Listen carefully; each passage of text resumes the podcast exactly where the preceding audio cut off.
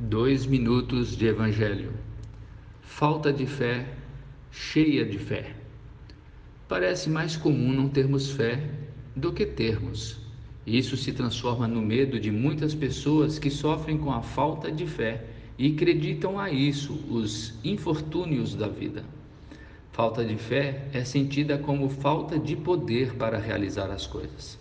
Um certo homem, diante do sofrimento do filho, diz a Jesus: se podes, tem compaixão de nós e ajuda-nos.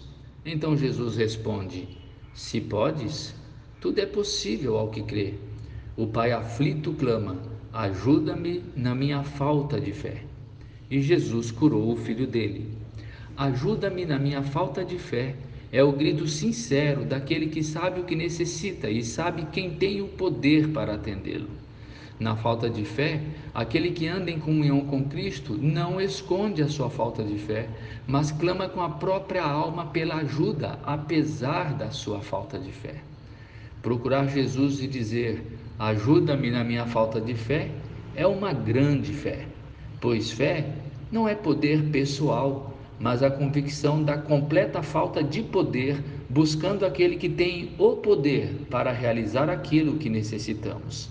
A fé não é exercício de poder, mas de entrega, de busca por aquele que tem todo o poder. A comunhão pessoal e diária com Jesus é o que alimenta nossa fé na caminhada com Ele, ao experimentarmos seu cuidado constante. Assim, quanto mais o conhecemos, mais descansamos nele. E isso é fé.